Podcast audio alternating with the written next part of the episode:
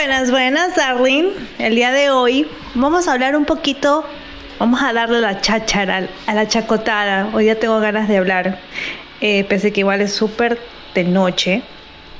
Pero nada, quería así contarles y hablarles de este tema que me motiva un montón.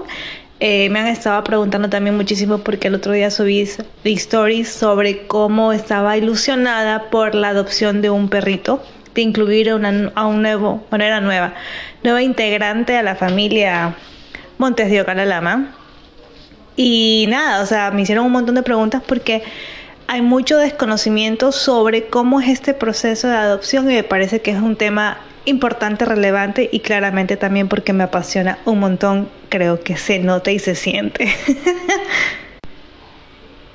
Además que hizo una encuesta en Instagram queriendo saber y conocer si existen personas que querían realmente conocer más de este proceso y cómo funciona, y más del 80% dijo que sí. Por ahí me parece que no fueron como cuatro personas que dijeron no porque no me gustan los perros. Señores, yo no, yo no era nada, bueno, no era nada, no es que no era nada. A mí sí me gustaban los perros, pero yo era gatuna al 100% y de repente me regalaron a Rosy y todo cambió dentro de mí. Nada que ver. Pero bueno, en todo caso, get it. ¿Se entienden, no? Entonces, eh, igual la mayoría ganó y lo que la gente quiere se le da. Por si acaso ya sé que la canción es todo se derrumbó dentro de mí, por si alguien quiere hacer bullying, no más digo, simplemente mi podcast, mis reglas y ya, cambie la canción, la letra, un piti. Y volviendo al tema, bueno, la verdad es que no había tenido esos deseos de querer adoptar, eh, pero sí era algo que me hacía mucha ilusión porque yo decía, ok, yo tenía tres gatitos eh, y dos perros cuando vivía donde mis papás. Y bueno, claramente porque éramos demasiados, eh, yo dije, no, o sea, aquí sí, cuando yo decía en mi, en mi mente, después de mil años y un mundial, cuando alguno de mis perrito falte o alguno de mis gatos falte, lo que me encantaría hacer es adoptar. Rufo y Rusty fueron, bueno, Rusty fue perro regalado por mis tíos, por mi prima, y eh, Rufo eh, era el hijo de Rusty. Y los tres gatos en casa sí eran gatitos rescatados eh, de la calle. Pero eso, quería yo un perrito también adoptado. no quería regalado y pues mucho menos comprado. Sepan que yo sobre la compra de animales yo soy muy respetuosa y pero comparto cero, literal cero. Repito, cero. Por si no quedó claro, pero nada, y respeto igual muchísimo el hecho de que sí hay un montón de personas que sí están a favor de eso y nada. Pero en mi caso, bueno, como decía y, y contaba, mi ilusión era adoptar a un perrito o una perrita porque me parece que es importante por los siguientes puntos. La razón número uno es porque cuando adoptas estás salvando una vida. Los perritos que están en la calle, eh, que están ahí a la buena de Dios, en su gran mayoría son abandonados o son perros o perritas perdidas.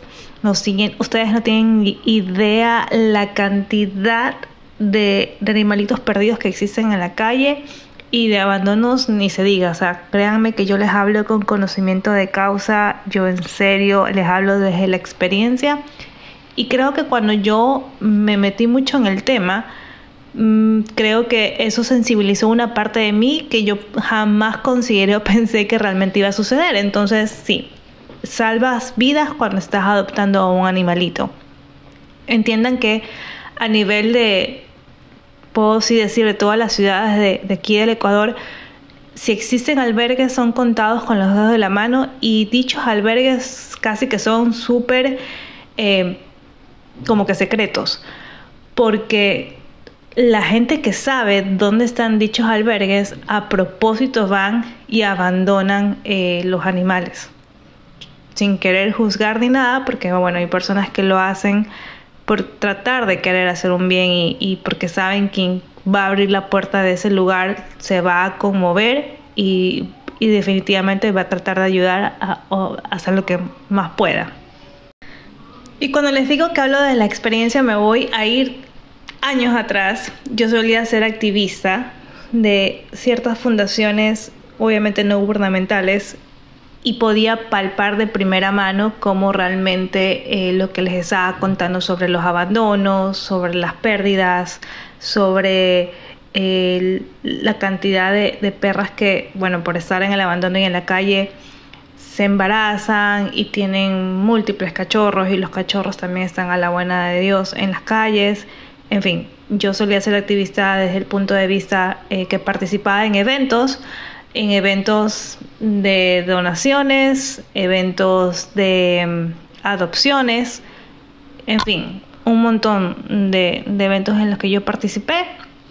Y también eh, fui rescatista, rescaté a varios perritos que literal habían sido abandonados y uno, créame, cuando uno rescata de diferentes maneras tú ya comienzas a entender si es que X perro fue abandonado o X perro está perdido. O sea, realmente ya percibes de primera mano cómo fue quizás la causa por la que el perro está ahí deambulando en la calle. Y también fui algunas veces eh, hogar temporal de algunos de los rescates, claramente de los que hice yo en su momento y de quizás también de personas que en su momento necesitaban ayuda y yo les abría las puertas de mi casa, bueno, no, la de mi casa per se, sino la de mis papás. Y yo siempre les digo a mis padres que les agradezco tanto porque de verdad que en esa casa he perdido la cuenta de cuántos fueron, pero sí fueron algunos perrillos que pasaron allí y, y mis papás así con... me querían matar muchas ocasiones, pero nada, siempre estuvieron en pro y apoyo de la situación. Hay una estadística que me parece sumamente importante así poder compartirla. Eh, una de las organizaciones realizó una, em, no es encuesta, pero a través de todos los reportes que ellos tenían sobre casos de pérdidas y demás, solamente de julio a septiembre, o sea, solamente un mes, se habían reportado 680 casos de pérdida, en la gran mayoría de perros. También existían de gatos, pero bueno, eh, mayormente de perros. El 75 de estos reportados eran más perros masculinos y de perras era la segunda, eh, el segundo dato estadístico eh, más, más alto. Adicional, sobre los sectores donde se percibe o se da mayor incidencia de estos reportes, estaba como en mayor escala Sauces, Alborada, Guayacán, Samanes, Urbanor. En segunda escala estaba lo que son los suburbios, eh, también en tercero y casi que el mismo porcentaje que el lugar o puesto número dos estaba Ceibus, Urdesa, Kennedy, Mapasingue, Puerto Azul. En fin, o sea, hay de verdad una estadística muy completa que de hecho la pueden chequear en Rescate Animal. Es un posteo que se hizo el 24 de noviembre y me parece que es bastante importante que se perciba y se conozca porque todo lo que estaba mencionando anteriormente está bajado realmente con data cuantitativa. O sea, realmente no es algo inventado ni algo que realmente no suceda cuando lo escuchen, por ejemplo, ah, de mi boca. Y generalmente todos estos casos de pérdidas, casi que en su gran mayoría, em, no estaban esterilizados. Entonces, ¿qué, que, se sobreentiende sobre eso, que claramente la proliferación o el cruce de entre animales pues sigue sucediendo y nada, es algo que termina siendo realmente un problema. Bueno, y ahora volviendo nuevamente un piti al presente, entonces como les decía, tenía cinco animales en mi responsabilidad y perdí eh, el año pasado en pandemia a Penélope, una de mis gatas rescatadas, y a mi perro Rufo lo perdí en abril de este año, de este año 2021. Entonces, claramente, pasaron los meses, eh, me cambié de casa eh, con mi esposo y estamos con un gato, Batman, y Rusty, Rusty Javier. y el otro gato se quedó con mis papás porque ya pues ellos no querían quedarse de Forever Alone y Ramón terminó siendo una excelente compañía para ellos y yo pues súper feliz de que ellos no estén así tan solitos en casa. Y nada, no, ya les digo, pasaron meses, mi intención en mi, en mi cabeza siempre estaba de que yo en algún momento de mi vida iba a adoptar. O sea, es, eso estaba pero más claro que el agua porque ya les digo, esa era la ilusión que yo tenía hace muchísimo tiempo. O sea, ya había sido rescatista, ya había sido hogar temporal y nunca claramente me había podido quedar con uno porque ya éramos demasiados, como ya he contado. Pero yo decía, en algún día, algún día voy a hacerlo. Y gracias a Dios mi esposo, súper también este, en pro de eso, de esa situación, de la adopción, es súper animalista también. Entonces, los dos como que estábamos en sincronía y sintonía sobre esta situación. Entonces, meses van, meses vienen. Eh, yo en Instagram sigo algunas de estas fundaciones, veo las fotos, todos los días me enamoro.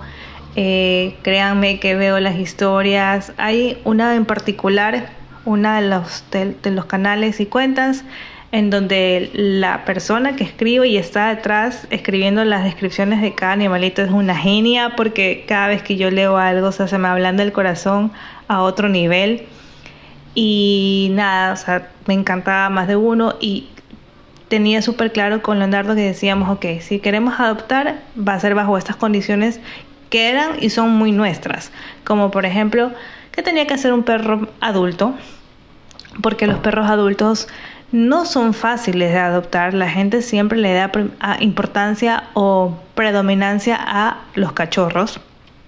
Los, los, adultos son un poco como que aislados. Entonces yo decía, ok, yo quiero un adulto que de verdad esté complicado quizás de, adoptarse o algo para de esa manera ser yo quien lo pueda rescatar. También eh, otra de las de los que son menos rescatados son los animales de color negro aunque ustedes no lo crean, eso es una realidad y un racismo, se podría decir hasta con los animales. O sea, de verdad son muy pocas las gentes que les gusta el animal de color, a mí me encantan. Entonces dije, ok, también de pronto si, hay, si, existe esa, posibilidad, vamos con eso. Y la otra razón que claramente tenía que ser un must es que tenía que llevarse bien con otros perros y, y con gatos, porque Teníamos que convivir todos aquí como una familia feliz. Eh, nadie se iba a bajar de la camioneta porque quizás otro otra iba a integrarse a la familia, pues no. Entonces así fue como comencé a, comencé a ver estos canales que les contaba, estas cuentas en Instagram y me sentía súper como que conectada con muchos de los que había visto y empezó así de esa manera el proceso.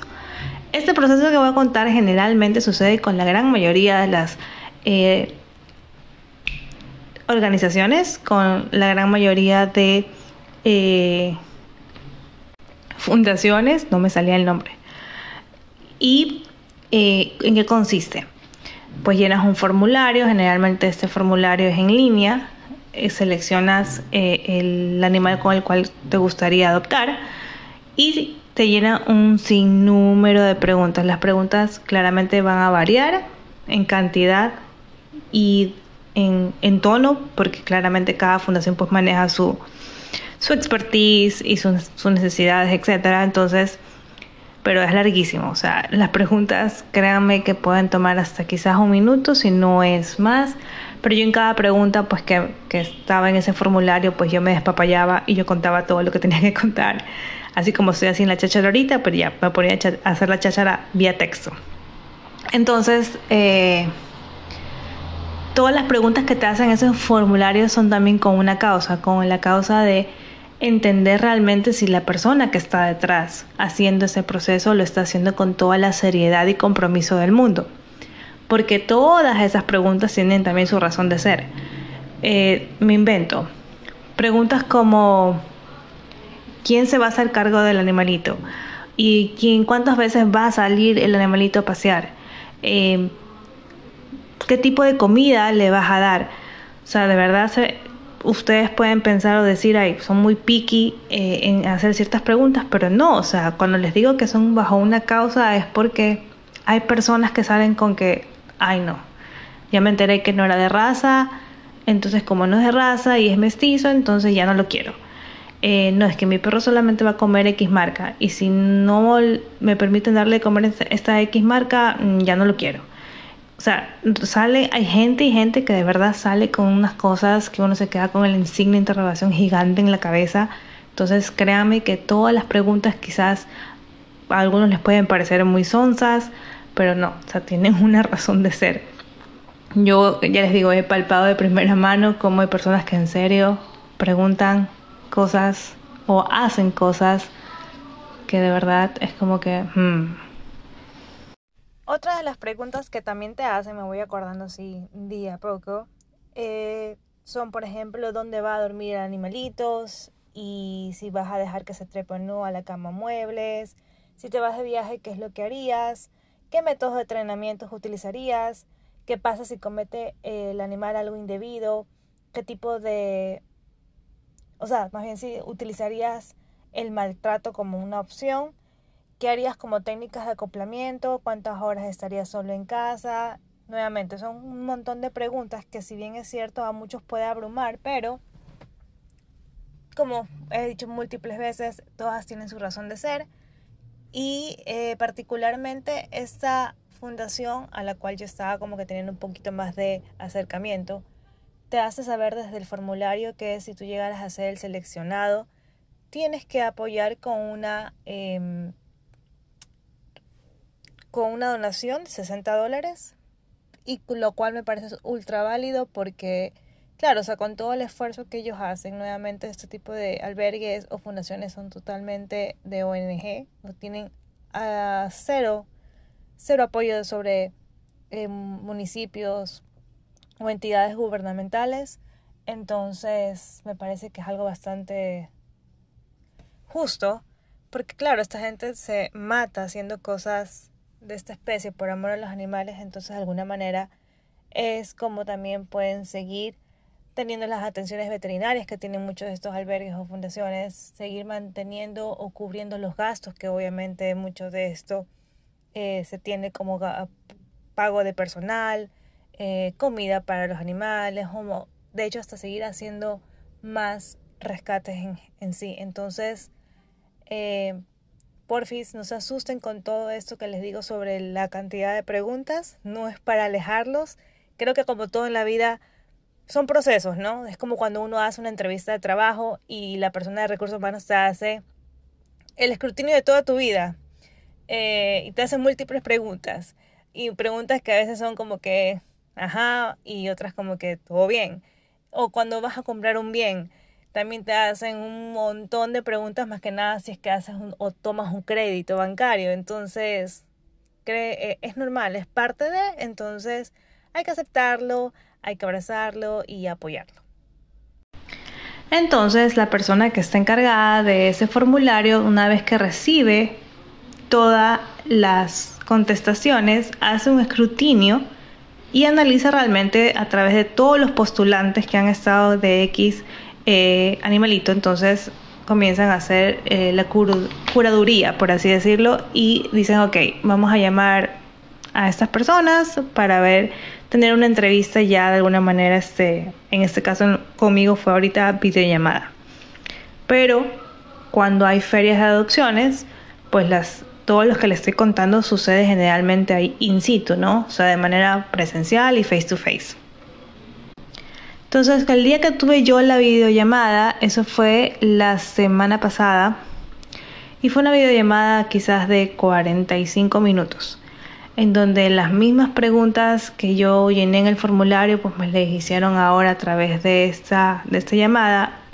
Nos veíamos la cara, claramente teníamos las cámaras encendidas en la llamada estaba, eh, no sé, la persona que está encargada de esta, de esta gestión y yo estaba de mi lado con mi esposo porque nada, es importante esto de que, bueno, al menos en mi caso y en mi casa era como que, ok, si estamos tomando esta decisión que termina siendo una responsabilidad de familia, entonces teníamos que estar también por compromiso los dos. Entonces, yo había pedido por dos, no porque quisiera literal los dos, bueno, yo quisiera 100 en realidad. Si yo pudiera vivir con 20 mil, yo encantada de la vida. Pero este tema de la adopción también tiene que ser un tema bastante de compromiso y responsabilidad, no solamente de actitud, sino también financiera y etcétera. O sea, son un montón de temas que cuando uno realmente quiere tener una mascota, sea como sea que la quiera tener, tiene que tener como que ciertas aristas, como ese checklist de que, ok, voy a tener este compromiso de alrededor hasta 10 años, 15 años, que es lo máximo que la vida de un animal puede durar. Eh, si pasa el tema de los veterinarios, qué veterinarios realmente voy a poder tener cerca o no. Eh, la parte monetaria, si realmente voy a poder compensar en el momento de que vaya a necesitarse atención médica, porque, ajá, la atención médica es anual, la desparasitación es cada tres meses, y si pasa, porque pasa alguna situación de emergencia, entonces claramente pues uno tiene que atender esas emergencias. Entonces uno tiene que tener como que todas esas aristas mentales y saber que uno va a poder realmente eh, atender todo lo mencionado y, y entonces con lo indecisa que yo soy, yo decía, ay, de toda la lista que, y las fotitos que te ponen en el formulario, yo decía, yo no me puedo quedar con uno, o sea, voy a escoger dos y más bien que en la videollamada me cuenten sobre estos dos a profundidad. Entonces así fue como pasó. En el momento de la entrevista me dijeron, ok, tú estás pidiendo sobre estos dos. Y en efecto sirvió haber hecho esa como elección porque en eh, la entrevista ya me supieron decir que uno de los que yo había seleccionado no se llevaba bien con los gatos. Se llevaba bien con los perros, pero no con los gatos. Y resulta que Batman, Batman créanme que yo, para nosotros, para Leonardo y para mí, es como que Batman es el dueño de la casa y nosotros sus inquilinos. O sea, Batman es el amo y señor de este lugar. O sea, él tiene una actitud Sí, van a decir como cualquier otro gato, de pedante, de especial, de peculiar. No, no, no, mi gato no es pedante. Es especial, sí, pero tiene un garbo, o sea, no sé. La verdad es que Leonardo y yo nos matamos de risa, pero eso. Entonces, si ya me decían que uno de los que nosotros estábamos queriendo eh, rescatar tenía esa peculiaridad con los gatos, entonces, ok, la next, la siguiente. Bueno, para no alargarles el cuento 45 eh, minutos perdón, de esa videollamada y el proceso fueron claros en decirnos que iba a tomar de 15 a 8 días hábiles porque tenían que nuevamente, después de todas las videollamadas que habían tenido, tenían que hacer una curaduría. entonces, eso, pasé, eso pasó, perdón, como les dije la semana pasada. Y el día lunes me parece que fue que yo subí la story de que estaba emocionada porque ya me iban a llamar a las cuatro y media a decirme, o sea, según yo es lo que yo asumía, a decirme si sí o si no, pues no, porque para qué me iban a llamar. La cosa es que eh, media hora antes, a las 4 de la tarde, me dijeron, uy, lo siento, no, no, nos equivocamos. La, el calendario que hace las las agendas de las entrevistas se equivocó. Y yo así como que, ok, jugaron con mis sentimientos sin querer por un momento, pero nada, shit happens, ¿verdad? Entonces la espera continuó y continuó eh, los días y el día de hoy, martes 7 de diciembre, Finalmente me mandaron un mensaje vía WhatsApp y me dijeron que mi, mi formulario, o sea, mi entrevista había encantado, que había estado excelente, pero que había otra familia excelente también que había llenado el formulario antes que yo. Entonces, eh, como quien dice, primero es lunes que martes y demás, entonces eh, esta persona es con la quien se iban a quedar con la perrita que nosotros habíamos seleccionado. Y comprenderán que mi corazón se hizo trizas. se hizo trizas. Me quedé así como que mmm, yo la quería, pero pese que estaba acongojada, estaba triste porque sí me había hecho ilusión y todo. Pues nada, me sentía bastante tranquila porque al parecer ya pues Dios es grande y, ha hecho otros que yo, otros como yo. y nada, siento que esa otra persona de repente o esa otra familia de repente necesita de esta perrita y viceversa también. Y estoy segura que eh, se van a encontrar de alguna manera ambas o ambos y todo va a ser sumamente todo fructífero para ambas partes. Aunque yo me haya quedado con el corazón roto. Pero bueno. Entonces lo que pasó después es que me mandaron las otras fotitos. Porque son fotitos que ya pues no las habían subido todavía a la red o a Instagram. Y dijeron, bueno, sabes que como nosotros ya sabemos de tu perfil, ya no hay necesidad de hacer todo este reproceso. El día que tú quisieras adoptar a otro o a otra, ya vamos directo a, la vena, o sea, directo al business y es como que, ok, si te gusta X, entonces de una va a ser para ti. La verdad es que nuevamente yo me morí en el intento viendo otra vez las fotos y los videos de quien me estaban mandando en ese ratito. Nuevamente dije a la persona que estaba eh, escribiéndome, le dije, ok, ¿sabes qué? Déjame consultarlo con mi esposo porque nuevamente nada, aquí en esta casa se toman decisiones así a la ligera, sino que realmente Leonardo y yo las conversamos. Es como nosotros hemos decidido, obviamente, que cada cosa aquí en casa suceda. Entonces, eh, la verdad es que entre unas cosas y otras dijimos, ok, por el momento vamos a, a poner on hold. Y con fe, la adopción va a pasar, porque va a pasar, señores. Eso créanme que va a pasar. y les estaría también contando sobre ese nuevo proceso y cómo de ley se integra otro cachorrín, bueno, cachorrín, otro perrín más acá a la familia. Entonces nada, para mí esto de contarles esta experiencia es porque ya, como decía, mucha gente desconocida de cómo es todo este proceso.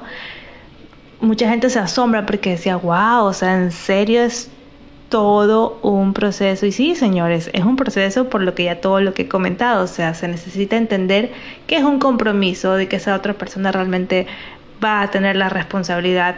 Hay casos que en los que la persona que ha adoptado a X animalito lo ha devuelto. Parte de los requisitos cuando te están haciendo la entrevista te dicen, ok, si por X y razón usted no puede seguir manteniendo al animalito, lo que es obligatorio, o sea, mandatorio, es que nos lo regrese a nosotros.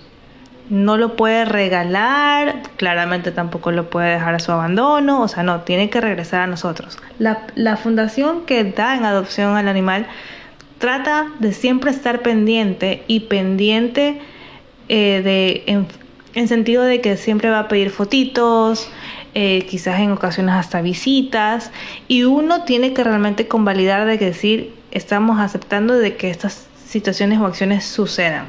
Esos todos son ese tipo de preguntas que te hacen en la entrevista. Si una persona no está de acuerdo o simplemente no le parece, entonces básicamente eh, me atrevería a decir que la persona que está entrevistando de la fundación dice, ok, este simplemente no, no, es, no está preparado, listo para adoptar porque no está aceptando las políticas, por así decirlo, que le estamos diciendo.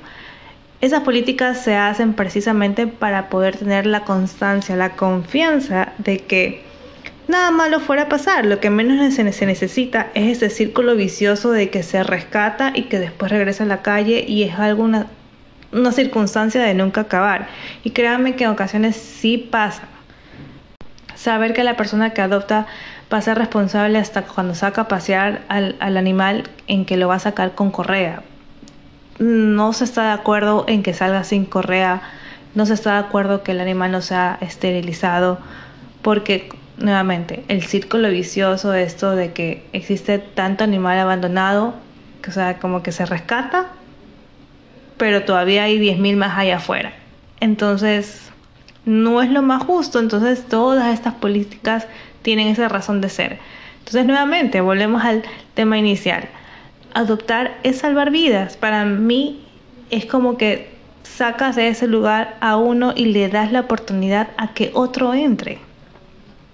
Hasta que realmente lleguemos a un grado de conciencia eh, aquí en el país de que sí hay que tomar ciertas acciones y son acciones tan mínimas como las que acabo de decir de no sacar al animal sin correa, esterilizar al animal, eh, la placa. La placa es algo tan importante. A veces uno dice, ay, pero si mi perro nunca sale. O, ay, mi perro siempre lo saco con correa. Señores, nuevamente, shit happens. Y a veces hay por un temblor, por un terremoto, lo que fuera. O sea, el animalito, si llegara a tener una placa, es mucho más fácil que si alguien lo ve perdido, porque me ha pasado que le encuentro con placa, entonces de una le llamo a la persona o al dueño y le digo, oiga, este, encontré a su animal. Y, y la verdad es que también eso salva mucho. Y, sepan también de que más allá de todo lo contado y dicho, el compromiso, el compromiso es de la familia entera. Mucho y mucho sucede esto en estas fechas, en donde se regala por las navidades, por el fin de año, x, x, x cosa, a los hijos. Y nuevamente por experiencia puedo decir que muchos de esos animalitos regresa a los albergues o a las fundaciones porque el hijo o la hija simplemente no dio pico en bola, lo cual tiene mucho sentido porque hay niños que son niños y no están preparados en muchas ocasiones el de tener esta responsabilidad. Entonces, sepan y entiendan que también esa responsabilidad termina siendo para el adulto. Eh, y quien está muy aware de eso y quien está muy, muy entendido en eso de allí, le va a ir bien.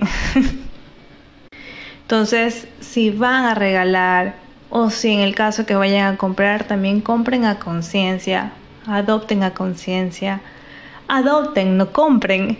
Es mi mayor consejo, por lo que creo que lo voy a decir por enésima vez, salvas vidas.